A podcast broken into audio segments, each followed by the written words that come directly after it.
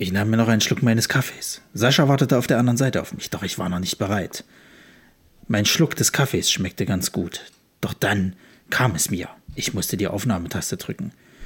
Und schon begann es, meine Audiospur. Sie bebte, sie rasselte geradezu. Ich fragte mich, ist es ein guter Sound? Wird er gut sein für die heutige Aufnahme? Sascha wurde ungeduldig. Er ist jetzt endlich so weit hier. Können wir loslegen? Sascha war sichtlich genervt. Darum sagte Hallo. ich ihm ganz klar: Ja, dann fangen wir an. Sensationell schlecht ist ihnen gerade mal gut genug. Sascha, Ronny und Chris schauen auf die Filme, die bei den Streaming-Anbietern erst ganz weit hinten auftauchen. Kein Genre und keine noch so bescheuerte Filmidee ist vor ihrer Meinung sicher, denn für sie ist es kein Trash, für sie sind es die Prime-Perlen.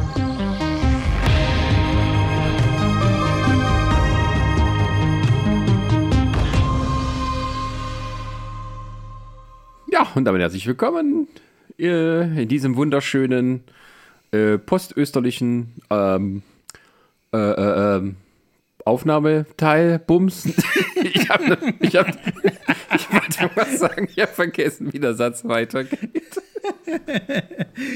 Na, die Folge kommt doch nicht zu Ostern raus, oder? Die kommt doch irgendwie danach oder so. Äh, ja, also äh, wen es interessiert, ne, wir machen natürlich immer ein paar Episoden auf Vorrat und ich hatte jetzt gerade so im Kopf, ist das die Folge, die jetzt nach Ostern kommt oder nicht? Nee, es ist die Folge, die nach nach Ostern kommt. Ähm, Entschuldigung. äh. Also die Eier, die Eier wurden gesucht, deswegen können wir uns jetzt schon wieder den Trashfilm widmen. So sieht's aus, genau. Eier suchen, das macht Spaß. Und auf den Philippinen sucht man einen kaltblütigen Mörder. Haha, ne? Hast du den gemerkt? Ja, hast, hast ja, aber hallo. Ja. ja. Denn unser heutiger Film ist ähm, Demon Stone. Auf Prime verfügbar unter dem Namen Brandzeichen der Hölle. Und der Film wurde ursprünglich als Hearthstone produziert, um dann später in Demon Stone und auch in anderen Ländern als Death Stone verkauft zu werden. Aber es ist immer das Gleiche. Man, äh, da ist so ein, ein Anhängerchen, das für ganz schön viel Trubel sorgt. Sagen wir es mal so. Denn dahinter steckt eine schreckliche Geschichte. Ja, wieder einmal eine schöne Folge von unseren besten, schlechtesten Trashfilme bei den Streaming-Anbietern. Und bei meiner Seite ist wie immer Dr. Ronny. Guten Tag. Schönen guten Tag. Äh, Anthropologie ist mein zweites Fach und ähm, deswegen habe ich mir gesagt gehabt, ich äh, muss die chinesische Geschichte von äh, mystischen Umhang-Geschichten äh, äh, halt quasi mir angucken, also so, so, so äh, Schmuck und, und, und Geschmeide, was sich die Frau sonst immer so schön, um sie hübsch zu machen, umhängt. Aber hier ist es natürlich ein Geschmeide, was auch einen geschmeidigen Fluch hat. Und ähm, dieser geschmeidige Fluch brennt Leute nieder und lässt sie blutüberströmt zurückliegen. Schlimm, schlimm, schlimm. Manchmal ja. passiert das auch mit Katzen, wie man in unserer letzten Folge merken konnte. Aber hier ist ja so 500 Jahre alte Besessenheitsflüche, die sind auch nicht ohne. Ja, äh, Brandzeichen der Hölle ist aus dem Jahre 1990 und ist eine australisch-philippinische Koproduktion. Das hatten wir, glaube ich, auch schon mal. Also es gab so eine Zeit Ende der 80er, Anfang der 90er, als offensichtlich es sehr finanziell lohnenswert war, seine Filme, zumindest für diese B-Movie-Leute, ähm, auf den Philippinen zu produzieren und dort offensichtlich wahrscheinlich auf günstige Arbeitskräfte und schöne Wetterbedingungen zurückgreifen zu können. Und da gibt es ein großes Sammelsurium an beschissenen Actionfilmen, die dort äh, sich versucht haben und wahrscheinlich auch bei Australien, weil die Nähe zu den Philippinen da ist, ähm, war das dann nicht so ein riesiger Trip sagen wir mal, wie von Amerika. Aber trotzdem sind ein paar amerikanische Darsteller dabei. Denn dies ist ein Film, wo wir den wunderbaren Jan Michael Vincent in der Hauptrolle bewundern können. Der allen Menschen, die, naja, in den 80ern zumindest ein bisschen geatmet haben, bekannt ist als, äh, also er ist nicht der Airwolf, aber er hat den Airwolf geflogen. ähm, ja, und ähm, ist in vielen B-Movies später aufgetreten, auch weil er ein bisschen Probleme hatte, seinen Alkoholismus unter Kontrolle zu bringen. ähm, und äh, wenn man die Originale sieht von diesen Filmen, gibt es so manches Trinkspiel, wo es darum geht, äh, wo man raten muss, ist er jetzt gerade besoffen oder nicht? Und da muss ich mal sagen, also Hut ab bei der Synchro dieses Films, weil der, also der Sprecher, da hast du irgendwie auch so ein bisschen das Gefühl gehabt, dass der schon ein oder andere eine Idee hatte. es gibt ja auch so Szenen, wo du halt richtig merkst, der, der ist gerade, da ist gerade, der hat ein bisschen Druckbetankung wieder gehabt irgendwie. Ja, äh, ja, aber gut, dazu kommen wir noch über die Schauspielleistung. Ja. ja, und der andere, der andere im Bunde, der halt dann eben quasi, also so sein, sein Buddy, den kennt man nämlich auch, der den, den General Andy spielt, nee, den General Lee spielt, ähm, oder was weiß ich, was der für einen Rang hatte, keine Ahnung. Das ist nämlich ähm, hier der, der Typ, den war, äh, oh, jetzt komme ich gerade wieder auf den Namen, wie es halt immer so ist. Du weißt es doch bestimmt, wie Ali der heißt, Ernie. Oder? Richtig, genau. Den kennen wir nämlich alle als äh, den, den harten Sergeant aus hier ähm, Full Metal Jacket, ja. der äh, quasi halt mit dem ikonischen Satz, äh, ich wusste gar nicht, dass man Scheiße so hoch stapeln kann, kam. Mhm. Ähm, der hat tatsächlich viel in dieser Zeit äh, damals halt solche Rollen gespielt, weil der kam, glaube ich, auch ursprünglich von der Armee. War das nicht irgendwie so? Genau, also der war Militärberater für diesen Film. Ähm, der halt sozusagen äh, es erklären sollte, wie es geht für den Drill Sergeant, wie man die Leute eben zusammenfaltet psychologisch wie auch schreitechnisch. Und ja, ja. Ähm, das hat Stanley Kubrick so gut gefallen, wie er das gemacht hat, dass er gesagt hat, du kannst es doch spielen, mach du das doch, du kannst, machst doch eh nichts anderes. Und Ali Ernie hat danach tatsächlich so eine kleine Schauspielkarriere hingelegt. Meistens in solchen Filmen wie diesen hier. Ähm, wobei ich sagen muss, er spielt ja jetzt hier nicht nur einfach nur ein Abziehbild des Sergeants aus, aus Full Metal Jacket, sondern so schlecht hat er das jetzt hier gar nicht Nö, gemacht. Also, also, also ist, er ist tatsächlich ein Highlight von mir, der Kollege. Also, ja. ähm, der hat hier, der, der kann hier tatsächlich sowohl zwischen halt eben harten Sergeant als auch äh, zwischen irgendwie besten Kumpel kann der hier super gut mimen alles. Ja. Und Stringfellow Hawk stinkt dagegen ein bisschen ab. so, hieß er bei Airwolf. Ähm, und ähm, da kommen wir aber noch dazu. Ähm, ja, und ja, der, der, Regisseur und Drehbuchautor und sowas kennt man alles nicht. Also muss man mal sagen, das ist jetzt so ein Film. Da sind einige Australier dabei, die, wenn man ihre Credits durchguckt, die haben bei McLeods Töchter mitgemacht und all so ein Zeug, was man halt in Australien noch machen kann. Und ansonsten sind die auch leider nicht weiters bekannt. Ähm, und natürlich auch ein paar philippinische Akteure. Ähm, ja, selbst der Regisseur ist sozusagen zweite Wahl gewesen bei diesem Film, weil der erste wegen irgendwie medizinischen Problemen dann die Produktion verlassen musste.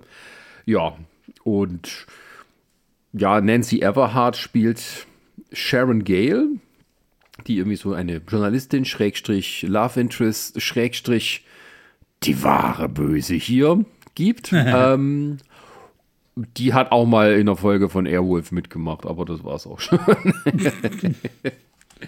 ähm, ja, also die Stars sind tatsächlich halt Jan Michael Vincent und Ali Ernie. Und äh, wobei ich sagen muss, dass die Nancy Everhart ihren Job auch äh, dafür recht gut macht. Ja, ja, ja. Bei ja. ihm zu behaupten.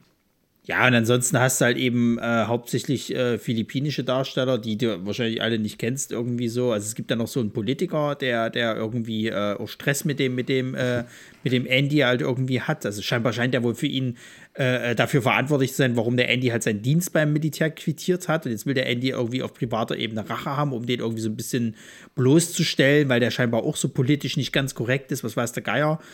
Ist aber eben, kommt natürlich beim Volk super gut an, der Kollege. und äh, dann gibt es halt noch so eine chinesische Triadenbande, was weiß der Geier. Und, äh, aber es ist alles uninteressant, sage ich ganz ehrlich. Also. ja, ähm, eine, sagen wir mal, nicht verworrene Geschichte, aber eine Geschichte, wo du schon aufpassen musst, dass du mitkommst. Aber ab ja, irgendeinem Punkt wird es auch egal, weil dann wird nur noch schön hier überlassen. exakt, exakt. ja, also dieser Film handelt davon, dass vor 500 Jahren ähm, eine Gruppe von Shaolin-Mönchen auf den Philippinen da, möchte ich schon vehement widersprechen, aber gut, fang, mach erst mal weiter. ja, diese Shaolin haben irgendwie versucht, Macht an sich zu bringen, weil durch so ein geheimnisvolles Amulett und der Chef Shaolin, der Han Chi, der hat es da geschafft. Und da gab es aber irgendwie so eine Räuberbande von Belf der äh, Anführer heißt Belfardo. Und ähm, die schaffen es in einem wunderbaren, grandiosen Kampf,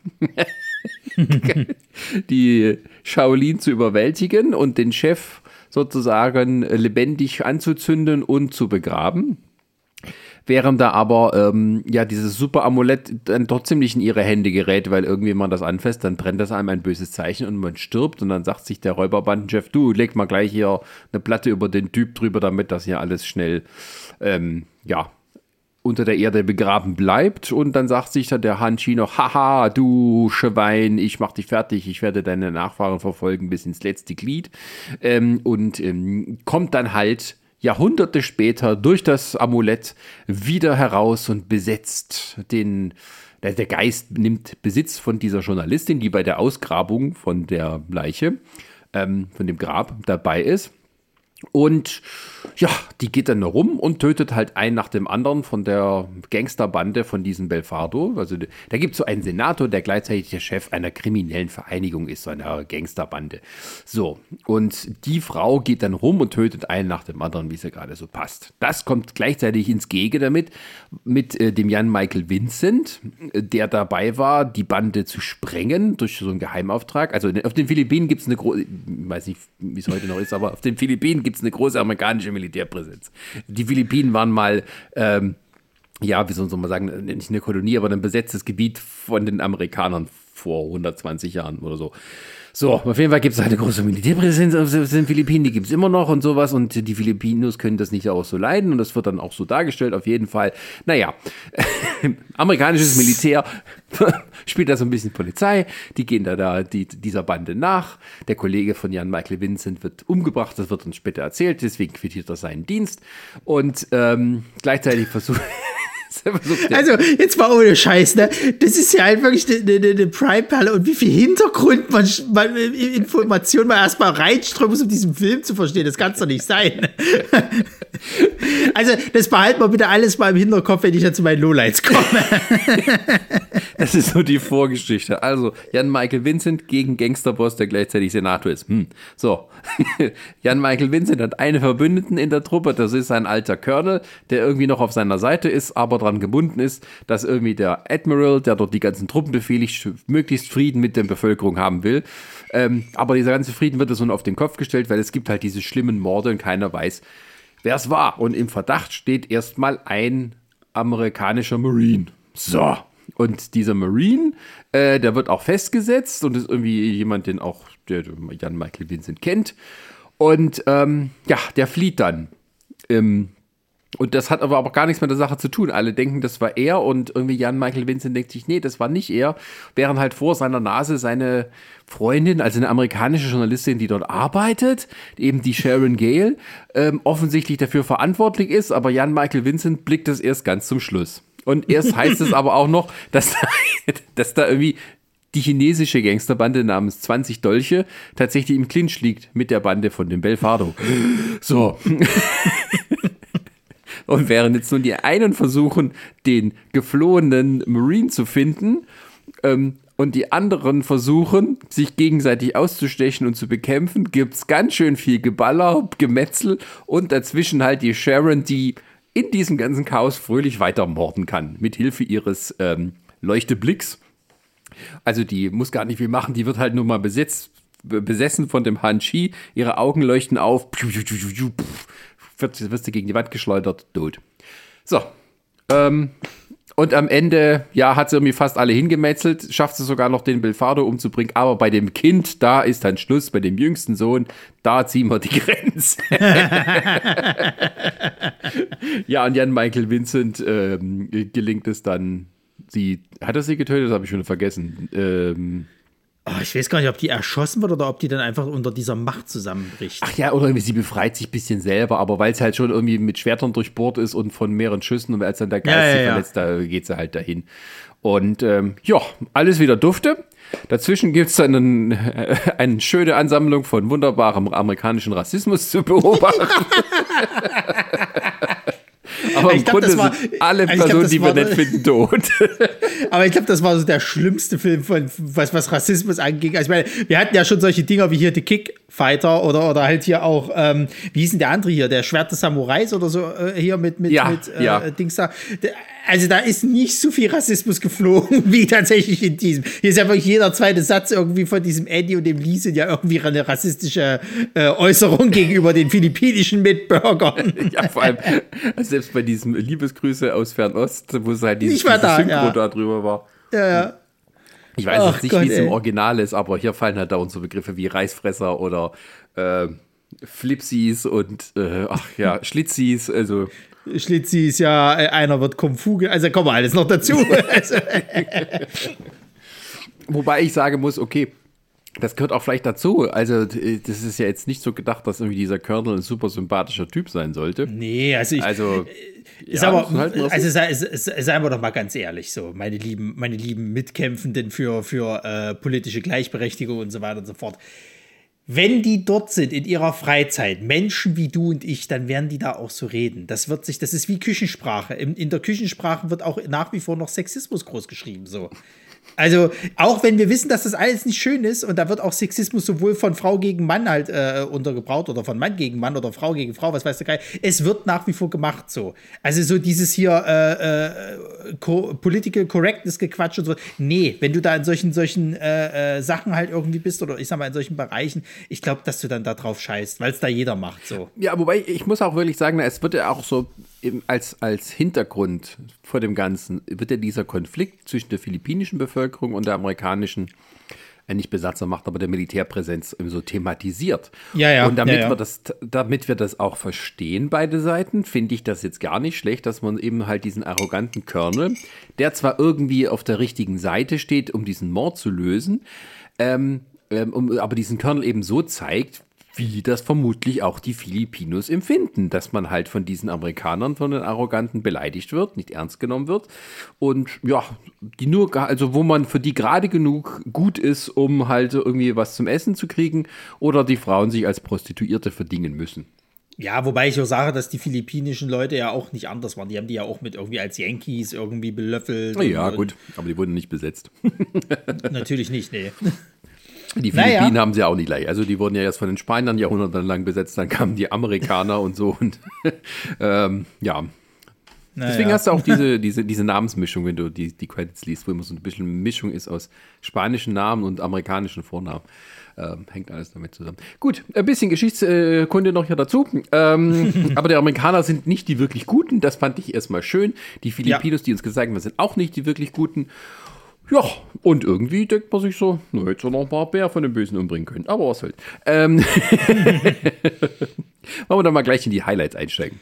Bitte. McKee war das nicht. Sagst du, aber nach deren Theorie sieht's anders aus. Wir müssen ihn finden, Partner. Er hat doch eine Freundin, stimmt's? Sie haben mit ihr gesprochen. Wie heißt sie? Julie, Sir. Sie ist ein Ex-Bargirl. Julie? Damit lässt sich ja irre viel anfangen. Du kennst doch die Hälfte der Huren von Manila. Ich finanziere die Hälfte der Huren von Manila. Kennt durch sie alle. Und es gibt verteufelt viele Julies unter ihnen. So. Also.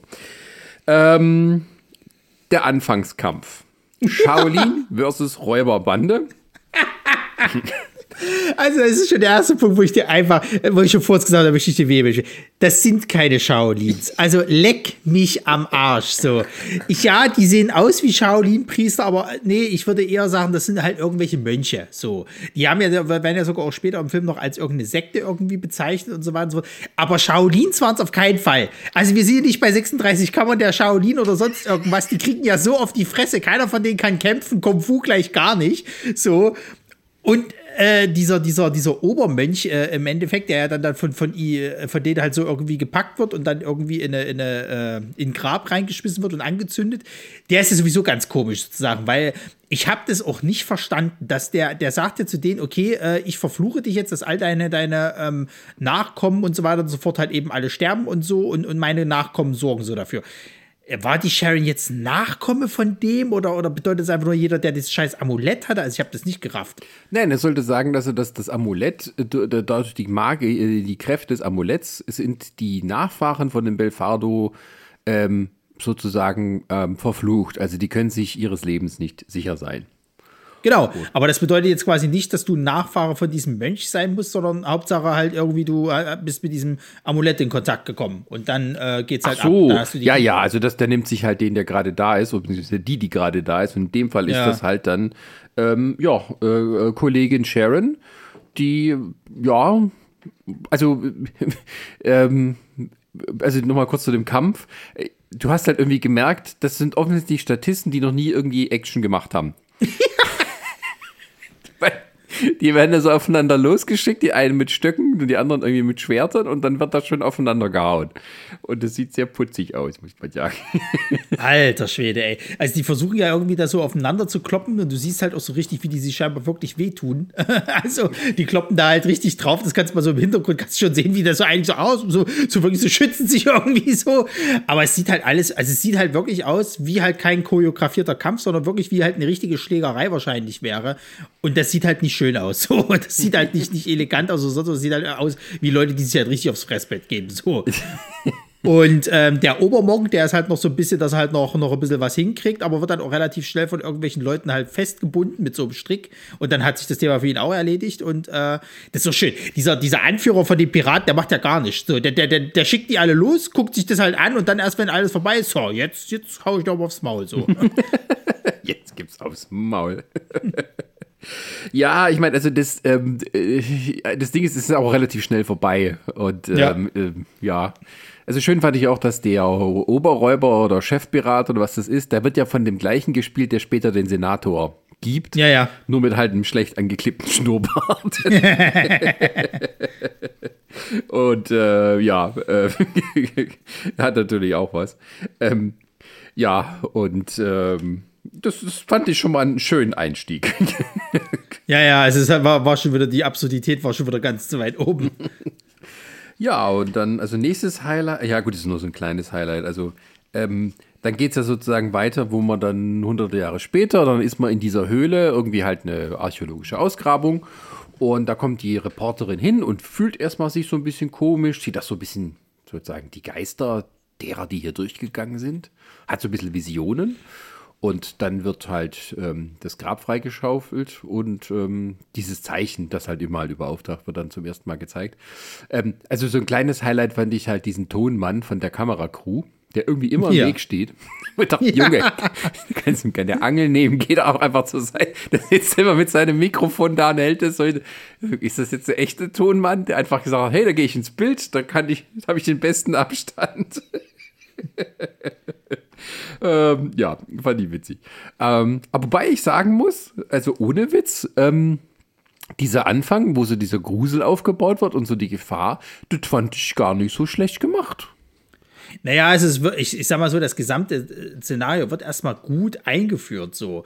Ähm, weil du ja auch, sie hat ja dann diese Kette im Endeffekt, das findet sie ja auch alles und so weiter. Und ähm, das war schon alles ganz gut gemacht äh, äh, und so weiter und so fort. Und ähm, dann geht es ja doch relativ schnell eigentlich in diesen. Also das ist halt so, du hast ja so zwei Themen an diesem, diesem Film. Du hast ja diesen, diesen übernatürlichen Horroraspekt, sage ich jetzt mal, wenn du es jetzt so nennen willst.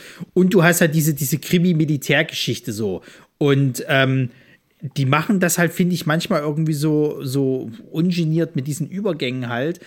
Aber diesen Anfang halt, das erstmal so einzubauen, wo kommt denn dieses Medaillon her? Was ist da passiert? Okay, da ist ein Fluch drauf, das ist ja spannend. Wer weiß, wer das Medaillon hat, vielleicht ist er besessen. So, ich hatte ja erst gedacht gehabt, wenn die das Medaillon jetzt umlegt, das ist einfach nur, weil sie halt in der Nähe von diesen ganzen Delgado-Leuten halt eben ist, dass denen dann dadurch was Schlimmes passiert. Ähm, aber das, das spreche ich dann später nochmal an. Naja, und dann hast du ja eigentlich schon relativ schnell den Übergang zu einem Highlight von mir, nämlich zu der Barschlägerei. Ja, äh, also wir sind dann. Es ist also nächste Charaktereinführung. Wir lernen Jan Michael Vincent kennen, ähm, der uns erstmal ein bisschen was erzählt aus dem Off. Mehr sage ich dazu noch nicht. Ähm, und ja, der trifft halt irgendwie einen Bekannten und der kommt erstmal gleich irgendwie ein bisschen in Trappel. Also, das ist dieser McKee, der eine Marine, der halt sozusagen der erste Verdächtige ist. Und der stellt sich ja ziemlich dumm an, der McKee. Natürlich. Und der macht dann, ähm, was macht der? Naja, also der, der, der kommt ja dort an Geld, und ja, scheint, so, genau. genau. der scheint, scheint irgendwie jemandem Geld zu schulden. Das, ist, das, das äh, kriegen wir auch später mit, dass das wieder ein Abkömmling von diesen Delgado-Leuten halt ist. Ich weiß nicht, ob es der Cousin war, keine Ahnung. Ähm, und dem schuldet er irgendwie Geld, weil er beim Kartenspiel verloren hat, was weiß der Geier. Und dann wird er erstmal in die Bar reingeholt. So. Und der äh, hier, Jan, äh, Michael Vincent äh, rennt dann hinterher. Und ähm, das geht natürlich nicht, dass die den jetzt hier irgendwie so ans Leder wollen so und will sich da einmischen. Kriegt erstmal ordentlich aufs Fressbrett. das fand ich aber erstmal schön, dass der erstmal aufs Maul kriegt. Und äh, vor allem von diesem Typen, der kann scheinbar irgendwie ein bisschen Karate oder Kung Fu oder irgendwie sowas. Jedenfalls sahen die Tritte und die Schläge halt schon ganz gut aus. Ähm, tut aber auch nicht viel zur Sache, weil äh, der, der wird dann schnell rausgeschmissen und dann widmen sie sich halt diesem McKee. Äh, ja, hier unser, unser äh, äh Protagonist rennt wieder rein und, und äh, hat seinen inneren Kampfkumpel äh, gefunden und, und schlägt die dann alle mal zusammen. Das ist dann auch sehr schön, weil man halt richtig sieht, wie die Stuntleute sich anstrengen müssen, dass die in diese Schläge rein, reinlaufen. Also du siehst mehrmals irgendwie, wie der, wie der eine irgendwie so sein Kopf tatsächlich versucht, diese Richtung, wo der Schlag hingehen soll, so zu positionieren. Der Schlag sitzt natürlich nicht, trotzdem nicht halt so. Also er muss, wird halt trotzdem nicht richtig getroffen. Das siehst du auch alles. Die Kameraarbeit ist super. Und du merkst halt auch, wie überhaupt kein Impact dahinter ist. Also ich weiß nicht, ob der, ob der schon da an der Stelle schon besoffen war oder so, oder ob das so Nachwirkungen vom, vom, vom Rausch sind. Jedenfalls äh, sah das alles sehr ungeniert aus. Naja, und dann werden die halt irgendwie von irgendwas umgebracht da hinten. Und jetzt könnte man natürlich meinen, das war der McKee, aber der sitzt dann eher so verschüchtert dann irgendwo in der Ecke, halb wahnsinnig. Und äh, die anderen drei Typen sind tot. Und ähm, das war schon mal ein schöner Einstieg, dass man halt erstmal sieht, okay, unser, unser Hauptheld hat nichts drauf. und gleichzeitig geht halt diese ganze Bordgeschichte halt los. Naja, dann kommt es halt relativ schnell, dass wir dann die nächste Charaktereinführung kriegen, nämlich dann kommt unser, unser äh, hier äh, General Lee halt an und ähm, quatsche, quatsche ein bisschen mit dem Andy. Da kriegen wir nämlich auch raus, dass der ja aus dem Militärdienst raus ist und so weiter und so fort und es jetzt Probleme gibt und so. Und da gibt es dann auch schon das erste äh, Aufeinandertreffen von, von amerikanischem Militär und philippinischem Militär, die sich natürlich gegenseitig nicht abkönnen, weil die wollen halt den McKee haben, das philippinische Militär. Aber ähm, hier, unser General Lee sagt natürlich, nein, er ist Marine, amerikanisch und äh, das ist unsere Angelegenheit, verpisst euch. ja, und ähm, ja, also es ist so wieder so typisch, wie wir es aus anderen Fel äh, Filmen schon hatten. Ah, sie haben den Dienst quittiert, ah, aber wir holen sie noch einmal zur Truppe dazu, damit sie diesen Fall lösen können. So eine Geschichte ist das. Ja. Ähm, ähm, und so machen sich halt dann ähm, Jan Michael Vincent und Ali Ernie ähm, auf, um das Ganze zu lösen. Ja, da gibt es dann zum Beispiel halt so eine schöne Befragung. Also sie haben irgendwie einen Informanten, der irgendwie Friseur ist. Und ähm, ja, an dieser Stelle kann man mal kurz reinhören in den wunderbaren Alltagsrassismus? Kleines Geschenk für dich. Darauf eine kleine Drink. Neues Stoff aus Thailand. Wie läuft's denn so, Kung Fu? Wow, Mann, was haben wir denn hier? Ist dir dein Rasiermesser ausgerutscht? Ah, Mädchen, Sie nüchtern? Nur vorübergehend, da bin ich sicher. Ja, so geht das eben. Äh. so geht das halt die ganze Zeit, ey. Das ist unfassbar. Also, das muss man sich mal so vorstellen. Die quatschen miteinander und dann kommt so, ja, der Schlitzi und bla, so, so, die blöden Reisfresser. Ich glaube, der, der, der, der McKeebe belöffelt den einen, einen äh, äh Delgado-Typen als, als irgendwie Reisfresser. Und das ist auch schön, dann fahren die irgendwie zu diesem amerikanischen, was ist das, die Botschaft, glaube ich, oder irgendwie sowas, ne? Ja, das ähm, ist der, der Militärstützpunkt, wo Oder der Militärstützpunkt, genau. Fahren da hin und da sind auch schon so viele von den philippinischen äh, Demonstranten, die das natürlich mitbekommen haben, dass da ein Mord an ihren Landsleuten passiert ist und, und jetzt, äh, die Abis damit zu tun haben und dagegen rebellieren.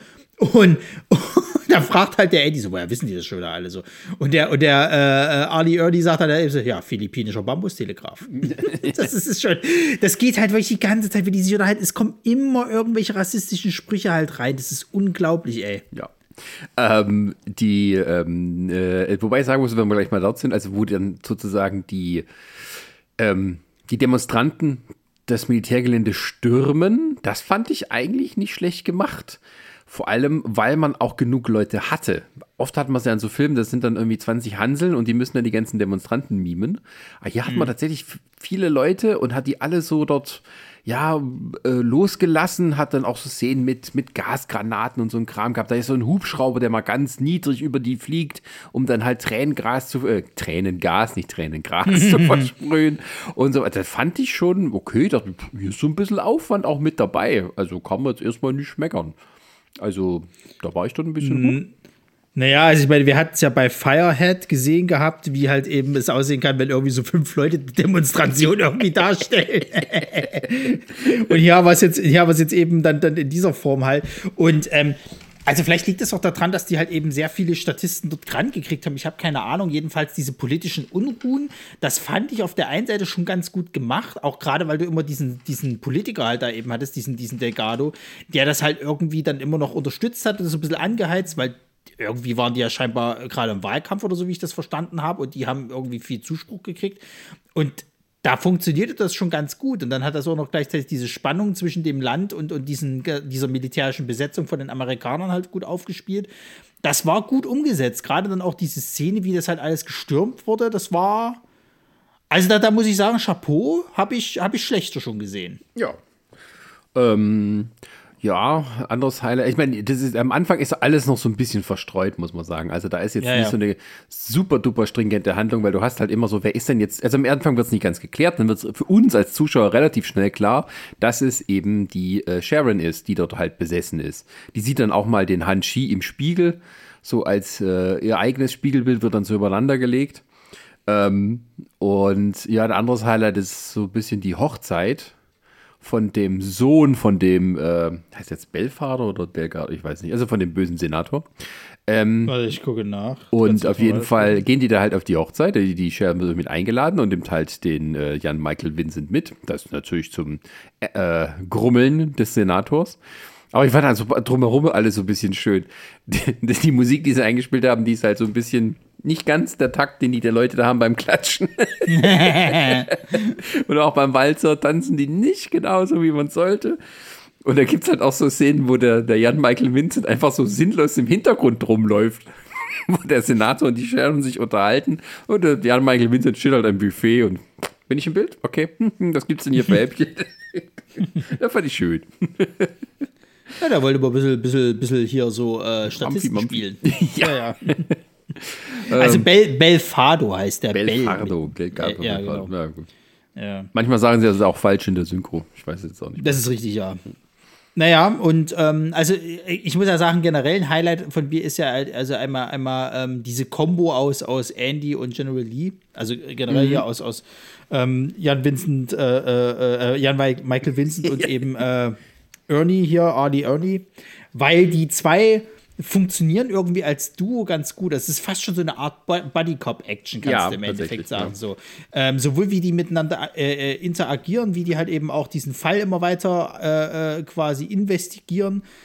Wobei die auch lange auf dem Schlauch stehen, muss man halt auch sagen. Ja. Halt. Also die, die, die, die kommen ja überhaupt nicht auf die Idee, dass das vielleicht auch was Übernatürliches zu tun hat oder sonst irgendwas. Die sind bloß die ganze Zeit suchen sie halt nach irgendwelchen Mördern. Gehen ja dann sogar irgendwann noch zu diesen, äh, wie hießen sie, 77 Schwerter oder so ähnlich. 20 Zu Dolche. dieser 20 Dolche, genau.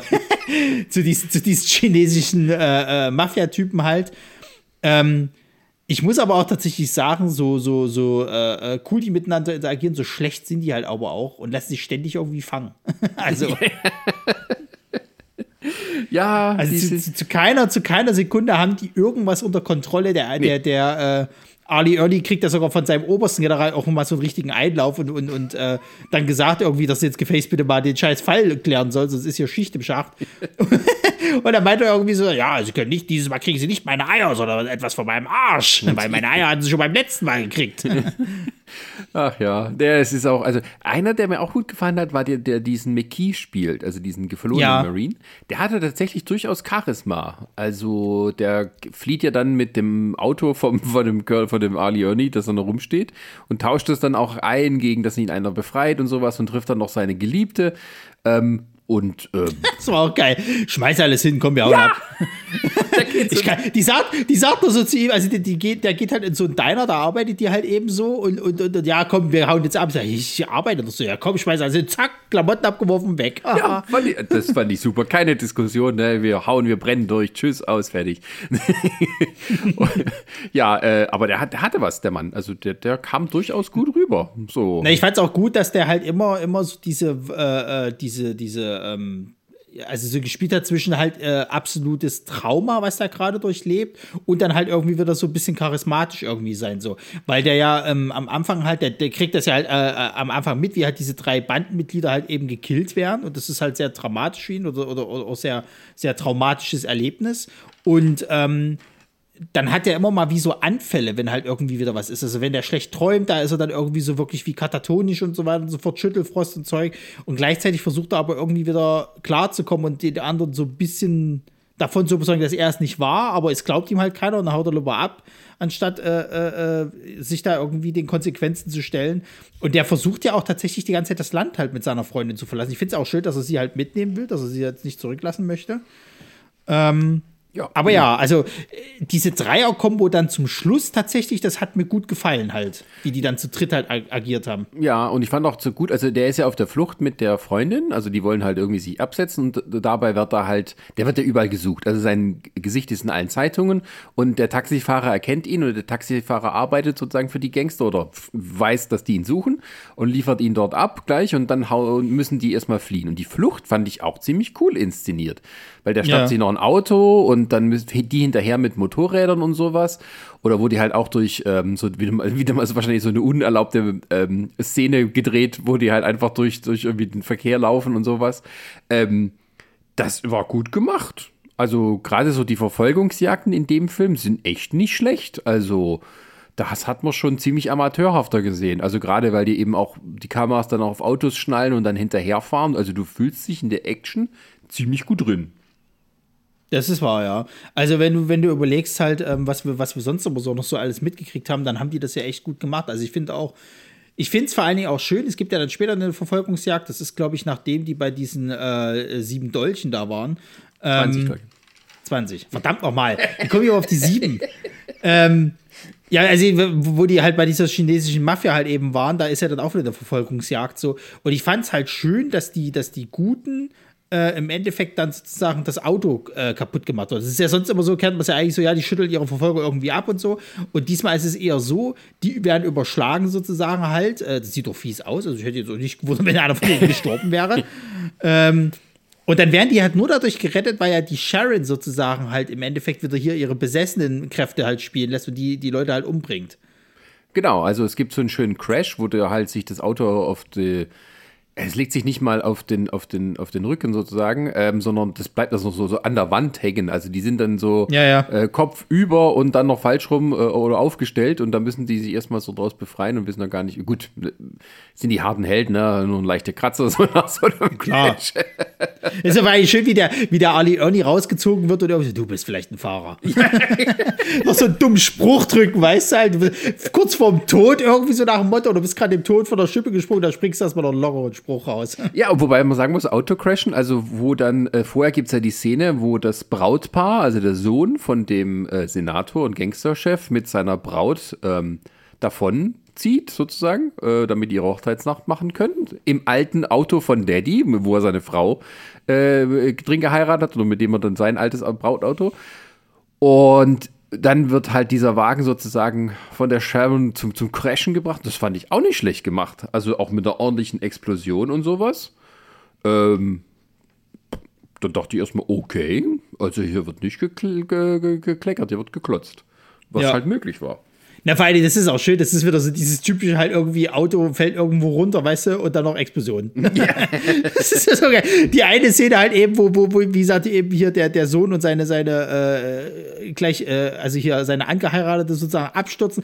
Das Auto fällt halt wirklich komplett runter sozusagen. Ich dachte mir, na, explodiert es doch. Boom. und dann irgendwie, wo die, wo diese Verfolgungsjagd halt eben war und, und die aus dem Auto raus sind und dann finden sie die Sharon und das Auto im Hintergrund, boom. so, hä? So funktioniert das nicht, Leute. Doch, doch, Autos explodieren immer im dramatisch wichtigsten Moment. Ja, ja, ja, ja, exakt. ähm, ja, genau. Und ab, irgendwie ab diesem Zeitpunkt fängt es dann auch an, recht konfus zu werden. Weil halt, oh, ja. die wollen natürlich irgendwie zu den Chinesen und, nee, die wollen nicht zu den Chinesen. Die Chinesen nehmen die gefangen, um denen zu sagen, hey, wir sind gar nicht dahinter, hinter dem Ganzen. Das ist alles hier ein äh, Missverständnis, so ein bisschen. Ähm, und dann beginnt sozusagen das große Gangster ähm, Marines, andere Gangster-Konvolut, die dann anfangen, auf sich äh, zu ballern wie die Bescheuerten. Aber das fand ich auch den besten Teil von Film. ja, vor allem, das ist ja auch so, die machen ja überhaupt kein, keine Gefangenen sozusagen. Ne? Also, ja. es ist halt auch schön, wo die, wo die halt die, äh, bei, bei diesen 20 Dolchen halt eben sind und denen das versuchen zu erklären und die ja auch selber sagen, ja, sie haben mit dem Morden nichts zu tun, sie waren das nicht und so weiter und so fort, dann kommen die anderen an, ballern da rum so. Und was machen die? Die denken halt sofort, dass der, dass der äh, äh, Jan äh, Michael Vincent und der Ali Ernie, dass sie irgendwas damit zu tun haben und fangen an auch an, auf die halt rumzuballen. Vorher wollten sie irgendwie noch Gespräche führen sozusagen und dann auf einmal, nö, nö, ihr seid dran schuld, baller, baller, baller, so. und werden halt von allen Seiten, wird, wird dann irgendwie so sinnlos rumgegangen. Also es ist wirklich so der Moment, das, das, ist, das ist wie bei The Rookies, wo wir diese Szene hatten, wo sie diesen, diesen, diese äh, Übergabe am Anfang hatten und auf einmal alles so eskaliert und alles äh, nur noch rumgeballert wird. Das ist, genauso ist das hier auch. ja, es gibt Wir haben genug also, gesprochen. Jetzt genau. lassen wir die Waffen sprechen. also die erste große Szene ist halt im Hafen, wo halt die Chinesen ihr Versteck haben. Und dann kommen halt aus allen Ecken kommen sie dann raus mit Maschinengewehren, mit Pistolen und so. Es gibt auch ein paar schöne Blood-Scripts. Und ja. auch so, ich weiß nicht, wie man das, ob es so einen Fachbegriff gibt. Also wenn die treffen nicht immer sozusagen und dann explodieren halt irgendwelche ähm, Ladungen dann äh, auf einer Reling oder an der Wand und sowas. Also dass man ja, ja, das Gefühl hat, die Kugeln fliegen und sowas. Ja, ja, genau. Also beziehungsweise sie irgendwo abprallen und dann hast du im Endeffekt wie so, wie so, ich sag mal, als wenn so eine Kugel auf Metall kommt und so und so ein paar äh, oh, wie sagt man halt so, so, so ein paar, paar äh, Funken halt sprühen. Genau. Also das wird sehr, sehr viel gemacht. Und du hast auch manchmal das Gefühl, dass die Leute, die das da mitspielen mussten, keine Ahnung haben, wie man so eine Waffe hält.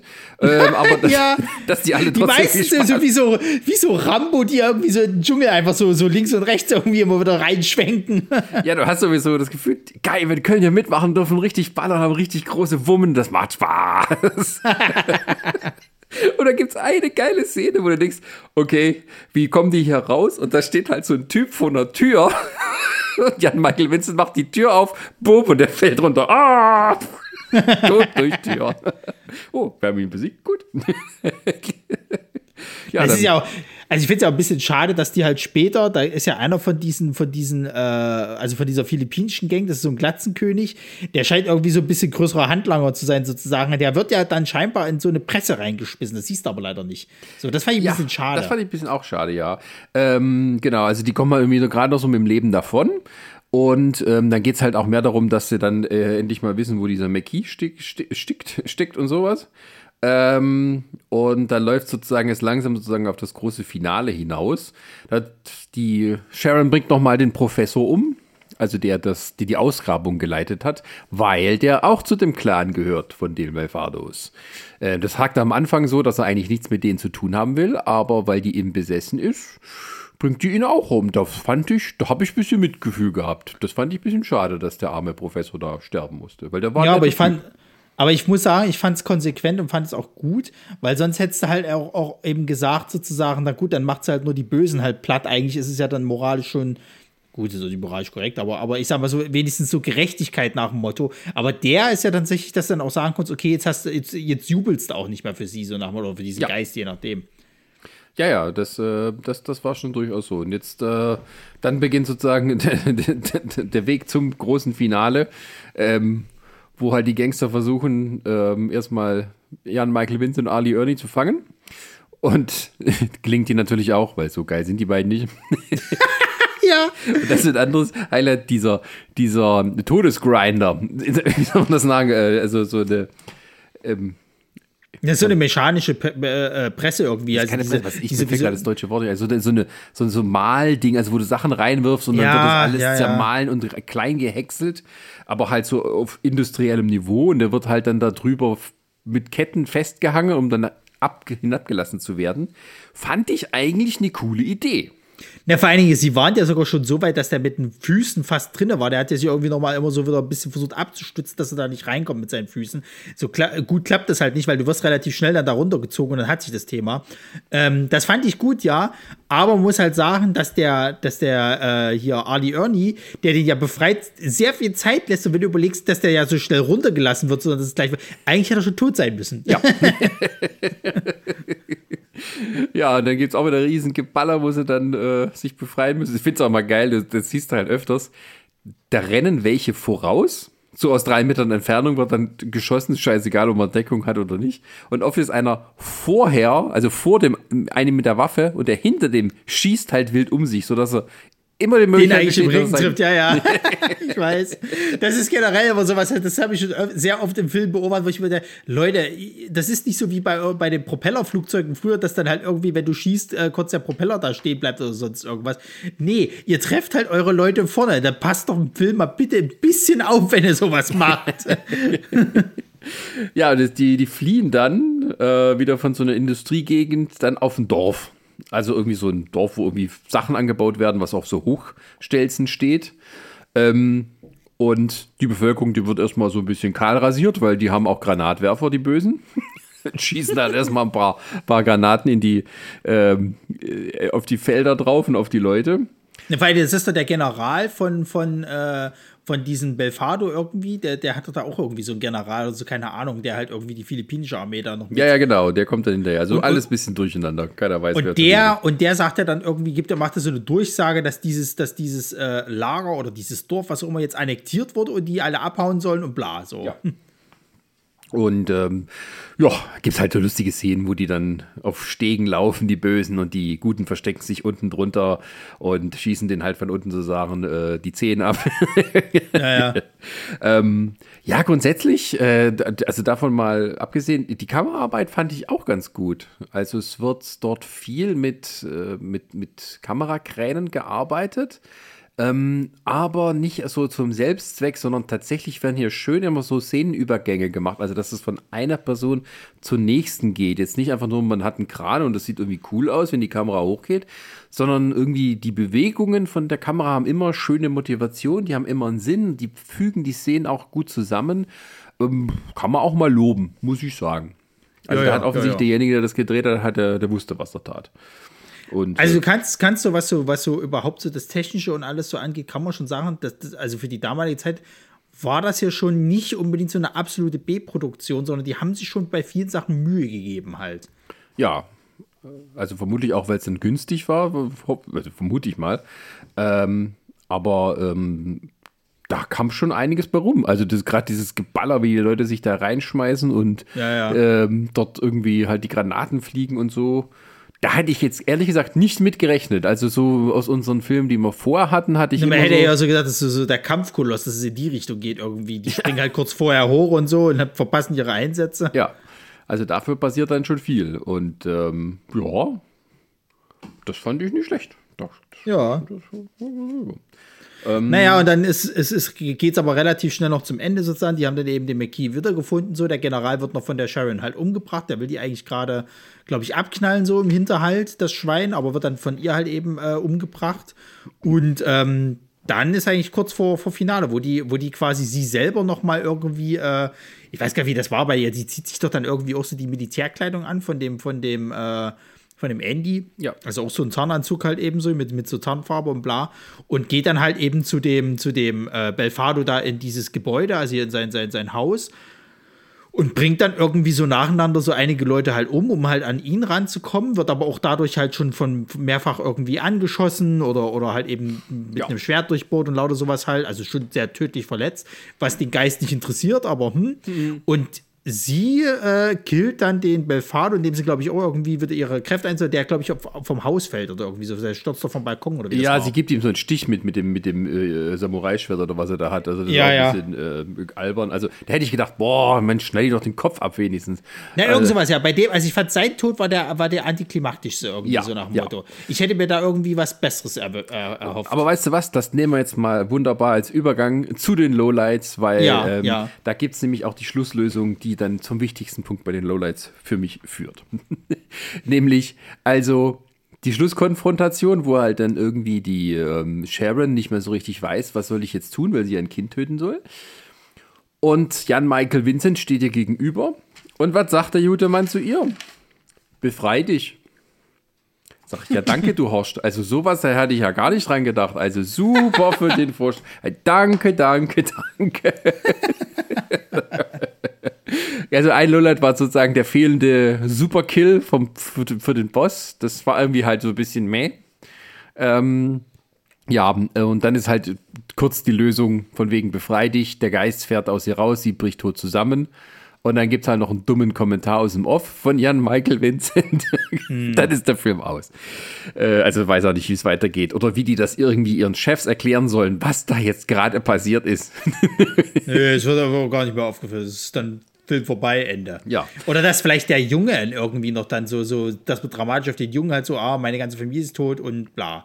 Das geht so nicht. Ja, genau. Also, nee, aber es wird halt erstmal alles so ein bisschen unter den Teppich gekehrt, weil es, der Film muss ja jetzt aus sein. 90 Minuten sind rum. Ähm, aber der, der, der, Schluss, dieser Schlusskommentar, ich kriege das auch nicht mehr zusammen, von, von Jan Michael Vincent, der aus dem Off das eben äh, gibt. Das ist so emblematisch für das ganze Ding. Die haben irgendwie, ich weiß nicht, ob es die Synchronstimme war, äh, die Synchronfassung, aber ich glaube, es war auch im Original. Völlig unmotiviert, aus irgendeinem Grund, wird es halt ähm, Jan Michael Vincents Charakter zum Erzähler des Ganzen. Immer wenn irgendwie so eine größere neue Szene kommt, darf der aus dem Off, wie halt der Detective das halt so macht, klischeemäßig, ähm, nochmal zusammenfassen, was gerade passiert ist. Und jedes Mal, wenn du das hörst, denkst du dir, ja, das wissen wir. Du musstest das nicht extra sagen. das, du denkst vielleicht, du musst das sagen, weil du so ein schlechter Schauspieler bist. Ähm, es ist, ja ist echt äh, furchtbar nervig. Ja, vor allen Dingen, es ist ja noch nicht mal so, dass er irgendwie seine Gefühle, ich meine, wir kennen das ja auch aus Last Boy Scout. Nee, nicht Last Boy Scout, sondern Last Man Standing hier mit, mit, mit Bruce Willis, mhm. wo er auch immer so, so ein Off-Kommentar halt irgendwie gibt. Aber da fasst er ja eher so seinen Gefühlszustand halt irgendwie zusammen. Hier ist es ja wirklich so, der erzählt exakt, also, also wie, als ob du das äh, so, so barrierefrei für jemanden machen musst. Ja. So hört sich das halt an, als ob der, als ob der erzählt genau was, ja, die Lampe, die äh, an der Straße war, die leuchtete. Und diese Bar, ich observiere sie jetzt schon seit Wochen, ähm, hatte ein neongrünes Licht und da kam ein ehemaliger äh, Marine, den ich kenne und dann mal sehen, was passiert. Da denkst du dir, Junge, ich sehe, was passiert so. Also don't tell, uh, don't show me, uh, nee, wie sagt man halt, uh, show, show, show, don't, don't tell. Genau, ja. so. Und, und, und, und der macht halt, also ich weiß es nicht so. Und es ist halt auch, auch so, das rausschneiden können, das macht dann nichts aus. Naja, selbst, selbst gerade zum Ende hin, selbst wenn er zum Ende noch mal irgendwas erzählt, dann machst du wenigstens so, dass du jetzt erzählst, wie es halt weitergeht. So nach dem Motto, ja, meine äh, Vorgesetzten werden, haben wir nicht geglaubt, was, was passiert ist sozusagen, deswegen ist der Fall ab ACTA gelegt und so. Aber ähm, ich habe meine Gerechtigkeit bekommen. Der Belfado ist jetzt halt eben tot sozusagen. Es ist natürlich schade um Sharon so. Und wir wissen halt nicht, was mit dem Amulett passiert ist. Keine Ahnung. Du weißt ja aber gar nichts im Endeffekt so. Also diese, diese, diese Motiv motivationslosen äh, äh, hier Off-Gespräche, die bringen dir nichts, keinen Mehrwert, gar nichts so. Ja. Und äh, das ist aber sozusagen auch wieder, passt dann zusammen, weil Jan Michael Vincent ist das echte Lowlight in dem Film. Ja. Der ist so ein Lappen vor dem Herrn. Also der spielt so, als ob er, also natürlich ist er nur für die Kohle da. Also das ist schon ein paar Jahre nach seinem Airwolf-Fame gewesen. Und der, der, der stackst da so durch die Gegend, hat immer diesen leeren Blick und ähm, äh, der, der spielt halt nichts der, der, der, der sagt halt irgendwie seinen Text und sowas. Der überzeugt nicht als Actionheld, der kann irgendwie nicht spielen. Und ähm, eigentlich denkst du, hätte man ihn erschießen können am Ende, so als Opfer oder so. Das wäre noch schön gewesen. Also ich muss mal ganz ehrlich sagen, ich, äh, der, der Typ sah für mich, weil, weil du es mal erzählt hast, dass er auch immer sehr viel Alkoholprobleme hatte und irgendwie immer besoffen zum Set kommt. Hier sah der wirklich richtig versoffen, so nach einer durchzechten Nacht aus. In jeder Szene. Der hat immer so die Augen so halb offen gehabt, als ob es ihm schwer gefallen ist, irgendwie so seine Augen aufzuhalten. Sein, sein Blick hat irgendwie schon so gegeben, dass es ihm nicht gut geht oder sonst irgendwie so. Der sah richtig versoffen aus, der Mann so. Und äh, das Make-up hat irgendwie aber versucht halt, ihn, ihn gut aussehen zu lassen, aber du hast schon gemerkt, wie er so leicht geschwitzt hat und Zeug. Dem Mann ging es nicht gut. Also du hast den Alkoholkonsum hast du ihm stark angemerkt. ähm, ja, und es ist auch so mit, ähm, wenn er halt mit den anderen dann spielt, die spielen halt alle irgendwie an die Wand, also auch wenn sie nicht viel zu tun haben. Er soll also rüberkommen als der coole Held, der irgendwie allen anderen was, äh, was über hat ähm, aber das hat er eben nicht. Der wirkt immer so ein bisschen fehl am Platz und eigentlich so von wegen, wenn er dann sagt, er hat den Dienst quittiert, weil irgendwie sein Kumpel umgebracht wurde vor drei Wochen. Ähm, du hast eher so den Eindruck, ähm, die haben den rausgeschmissen, weil er nichts, nichts mehr hingekriegt hat. Ähm, ja, ja. Ähm, naja, also ja. ich, ich, ich muss so sagen, also da komme ich halt zu einem anderen Lowlight von mir. Das ist halt irgendwie ähm, die Entscheidung, zu sagen, dass du als Zuschauer schon weißt, wer, wer halt der Killer ist, also die Killerin so sind, die Sharon. ich hätte das doch viel mehr äh, in den Hintergrund geschoben, dass es halt für alle dann eine Überraschung ist. So, die hat vielleicht dieses Amulett im Endeffekt und fragt sich dann eben selber irgendwie so nach dem Motto, okay, warum ist dieses Zeichen immer bei den Opfern mit drauf so? Die weiß ja aber nicht, was passiert ist, sozusagen. Die hat ja immer wie so Aussetzer halt quasi. Und dann hättest du wirklich damit spielen können, vielleicht war es ja doch der McKee und wir wissen davon halt nichts, so nach dem Motto. Aber ähm, du weißt ja relativ früh, dass sie es halt eben ist und ich hätte das halt irgendwie gar nicht so gemacht. Ich hätte eher gesagt gehabt, lass, lass doch damit spielen, dass es halt keiner weiß, wer der Killer ist, sozusagen. Und am Ende bist du dann so überrascht, dass sie es ist. Dann hätte das auch mehr funktioniert mit, mit äh, dass das dann hier, ähm, ja, äh, hier, äh, Vincent, dass der halt irgendwie dann am Ende so überrascht ist. Und das fasst für mich auch mein nächstes Lowride zusammen, nämlich, dass ich finde, dass ab irgendeinem bestimmten Punkt viel zu viele Geschichten auf einmal in diesem Film sind. Also du hast einmal diese Amulettgeschichte ne, mit diesem besessenen Geist, das würde für sich ja schon als Film gut funktionieren. Dann hast du aber diese Geschichte halt noch mit drin, dass halt diese politischen Unruhen sind. Du hast die Geschichte drin, dass der, dass der ähm, äh, Andy quasi irgendwas mit diesem Politiker zu schaffen hat. Du hast diese Bandenkriege auf einmal noch mit drin, die ja dann ganz, ganz viel noch mit drin sind. Ähm, du hast ähm, die, die, ähm, Ermittlungsgeschichten noch mit drinne, dann die Suche nach dem McKee und so weiter und so fort. Also da ist mir viel zu viel irgendwie drin gewesen, dass dann irgendwie einiges so auf der Strecke geblieben ist. Gerade diese politischen Unruhen, finde ich, das haben die dann irgendwann so vernachlässigt, das hat ja gar, irgendwann gar kein Thema mehr gespielt. Ja, das, ich meine, gut, man versteht das, also warum der, der, der Admiral den, da den Druck hatte und sowas, aber dass die dafür halt auch, ähm, also diese riesige, diese Massenprotestszene, die halt zur Flucht führt von dem McKee, ähm, das, dem wird halt so eine Gewicht gegeben dem Ganzen und es wird halt später gar nicht mehr aufgegriffen. Ja, ja. Ähm, ja, ja. Und äh, ja, und es gibt auch wirklich keine Lösung, weil wenn du jetzt da kommst, von wegen, ja, hier wurde einer mit dem Geist von einem äh, alten Chinesen besessen und die war irgendwie verantwortlich für die Morde, also das glaubt denen ja sowieso keiner. wenn man da mal so drüber nachdenkt, weil die ja. sind die einzigen Zeugen, die am Ende übrig bleiben. Und ähm, ja, ja, das ist, das ist ein bisschen dann, dann schwach gewesen. Also, ähm, ja, anderes Lowlight war für mich die Musik. Ähm, das war tatsächlich eher so nach dem Stil, ich habe hier ein Keyboard, ich drücke alle Tasten gleichzeitig runter, mal gucken, was passiert. Und das nehmen wir dann als, als unsere Grusel. Da gibt es manchmal so eine Melodie, aber selbst die ist irgendwie falsch gespielt. Also, also ja, hast einen guten Kameramann, hast einen beschissenen Musiker, der da irgendwie deinen Soundtrack zusammenstückelt. Ähm, ja. ich weiß nicht, dieser, dieser Gruseleffekt, wo da halt der Geist immer kommt und so, wo so, ja, das fand ich, da habe ich so gedacht, das hätte man vielleicht ein bisschen cooler machen können.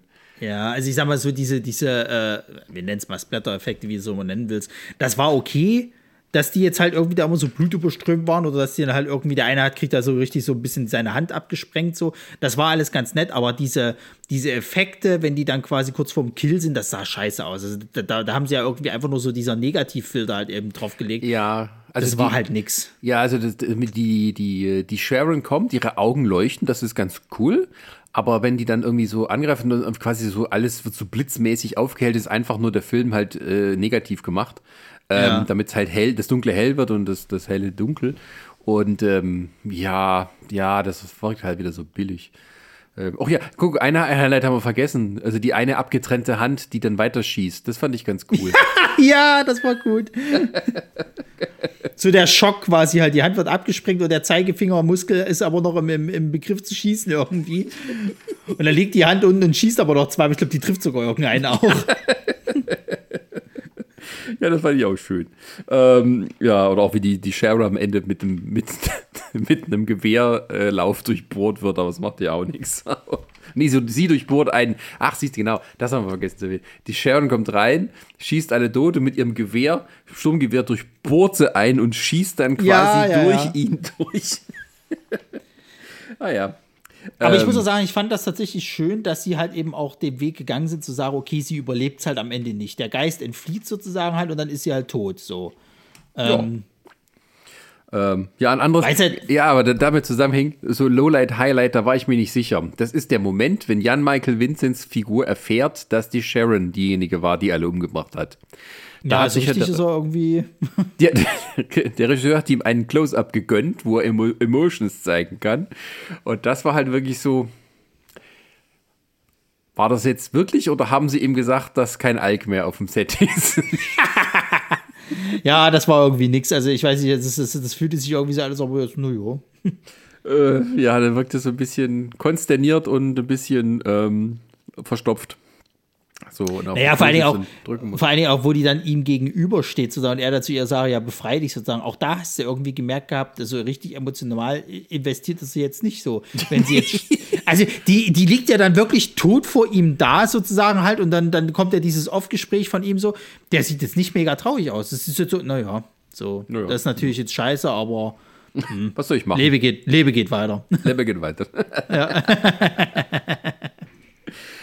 und vorher hat er noch kräftig mit ihr hier rumgebimbert und so. Ja, Aber man ja, hat ja. sie nicht gesehen von vorne. Auch wieder ein Nee. Bubi-Index von 0,0. Also es gibt, Buh. es gibt so, es gibt so einen leichten äh, Schattenprofil von ihren Brüsten sozusagen. Siehst du mal so kurz, wenn sie sich nach vorne beugt, dann siehst du mal so ein bisschen, aber das würde ich fast nicht zählen wollen. Äh, nee. Äh, Und sie ist ja auch explizit nicht so irgendwie als die sexy Tante hier ähm, eingestellt. Ja. Das merkt man schon. Ähm, ja. Die rennen ja sogar, das fand ich auch geil, bei dieser einen Verfolgungsjagd rennen die ja tatsächlich durch so eine oben ohne Bar quasi halt und die ze zeigen aber die Mädels nicht, sondern die zeigen immer nur die Beine von ihren, also so ab Ja. Hüfte. unten. Dass du halt eben eher die vorbeilaufenden Personen siehst. Denke ich, oh, er leckt mich da am Arsch, ey. ja, ist halt kein Ninja-Film, daher wäre das sicher drin vorgekommen. richtig, richtig. Schade, schade, schade. Naja, gut. So. Haben wir noch Holights, Lowlights, Nee, nee, nee. Leihights und. Da bist du ja endlich. Ich glaube, die Luft ist rein. Komm.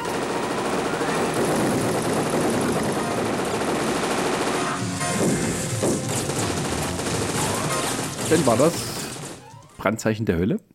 Und ähm, ja, diesmal darfst du mit deiner Bewertung anfangen.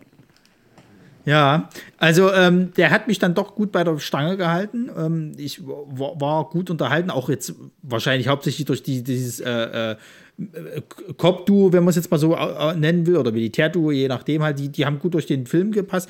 Dann dieser Rassismus die ganze Zeit, ne? Also da, da, da schmunzelst du schon die ganze Zeit, wenn immer wieder ein neuer dummer Spruch von den Zweien kommt. Ähm, der hat mich am Ende so ein bisschen, so ab der Mitte quasi, wo es dann so langsam Richtung Richtung Ende geht, irgendwie hat er mich so ein bisschen verloren, wobei dann die Schießerei noch mal ganz gut war. Ähm, aber das war so ein bisschen, wo ich dann gedacht habe, na, hm, weil es dann auch so viele Geschichten auf einmal irgendwie wurden. Aber ich würde den trotzdem drei Prime-Perlen geben wollen. Ja, da bin ich bei dir. Ich war noch überlegt, ein bisschen höher zu gehen, aber dafür war es dann doch nicht crazy genug. Ähm, aber muss sagen, so die Action und sowas, alles ordentlich gemacht. Das ist tatsächlich das, was am unterhaltsamsten ist. Also da, da Ja, ist ja. man wirklich ja. mit dabei und das geht auch drunter und drüber und alle hängen sich rein. Ist vielleicht von Jan Michael Vincent abgesehen, aber so, also so dieses äh, wir gehen los und wir haben ja alle Spaß so ein bisschen, wir dürfen beim Actionfilm mitmachen. So hast du das Gefühl gehabt, also bei den, bei den, äh, gerade bei den äh, Filipino-Gangstern. Ähm, und das kam irgendwie alles cool rüber. Und wie gesagt, auch manches war halt echt überraschend, wo zum Beispiel halt bei dem Brautpaar das Auto dann, ähm, also die, die, äh, die sitzt halt im, im, im das war dann so horrorfilmmäßig, ne? Sharon sitzt da hinten auf einmal auf der hinteren Sitzbank und greift die beiden an, sodass die von der Straße abkommen. Und wie sich die Karre halt überschlägt und alles so zerdeppert wird, das war schon mal huch. Das war eine Ansage. Also, das hätte man auch billiger haben können, indem man das eben nicht zeigt, sondern dann halt nur innen ein bisschen die Kamera wackelt und dann Schnitt und dann liegt das Auto dann auf dem Rücken. Weil es war so schön, wo die da so hinten auf, auf äh, also den Rücksitz da hochgestellt ist und ihn angegriffen hat. Und seine Frau versucht ihn halt, äh, sie so abzuhalten. Was macht sie? Sie haut der einfach mit, mit dem Ellbogen schön in die Fresse rein. Ja, das fand ich, das fand ich cool. Also irgendwie, die Ja. Action war irgendwie cooler als bei manch anderem äh, philippinisch-australisch-amerikanischen Film, den wir schon hier be be besprochen hatten. Das ja. Und da war ich echt, da war ich echt unterhalten. Also unser letzter Film hier, äh, den wir gemacht haben, ähm, da war, war so eher das Gefühl, dass das war so ein Film für, für Partys, den man zusammen gucken kann. Hier hatte ich so das Gefühl, den kann man auch in Ruhe alleine gucken. Da ist man trotzdem unterhalten, ohne dass man dumme Sprüche machen musste, sozusagen von der Seite. Ja, das stimmt, das stimmt. Ja, also drei und drei ergibt drei. Ähm, ich bin mir auch sicher, Chris hätte der Film gefallen. Ja, na, ansonsten ist er jetzt hier auf, auf seinem Streichelzoo hier auf der auf der äh, hier Aida. Kreuzfahrt Streichel, Streichelzoo genau, dass er da jetzt irgendwie äh, als als Tierdompteur Katzen äh, schöne Kunststückchen vorführen lässt und naja. Ja, Aber. Äh, Chris ist ja auch so der Katzenmensch, deswegen. Ja, ja, vor allem Chris. ist ja so, provozieren wir jetzt eine Reaktion von ihm, dass er dann sagt, ey, bei der nächsten Folge bin ich dabei. ja, was haben, wir, was haben wir denn für die nächste Folge? Äh, was haben wir denn für die nächste Folge? Was haben wir denn? Ich weiß es nicht mehr.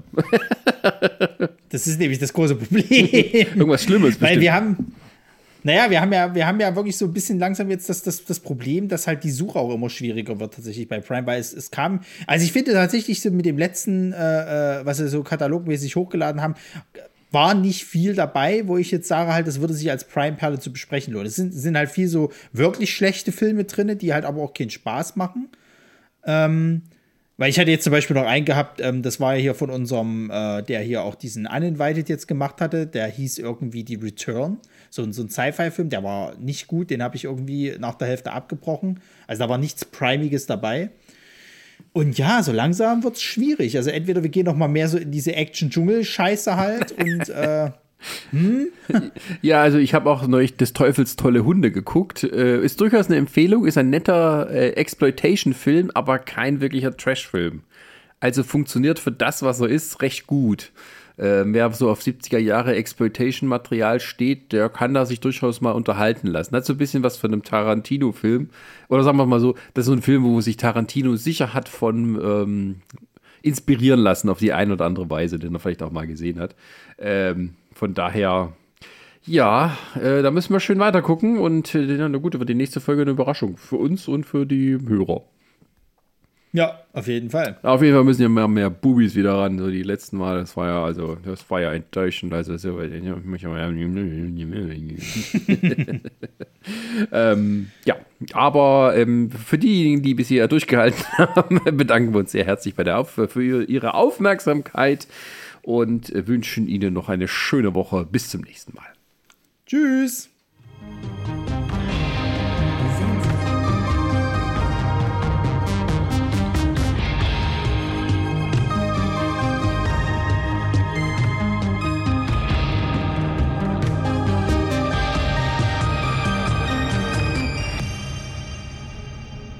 Eine Lamare Audioproduktion.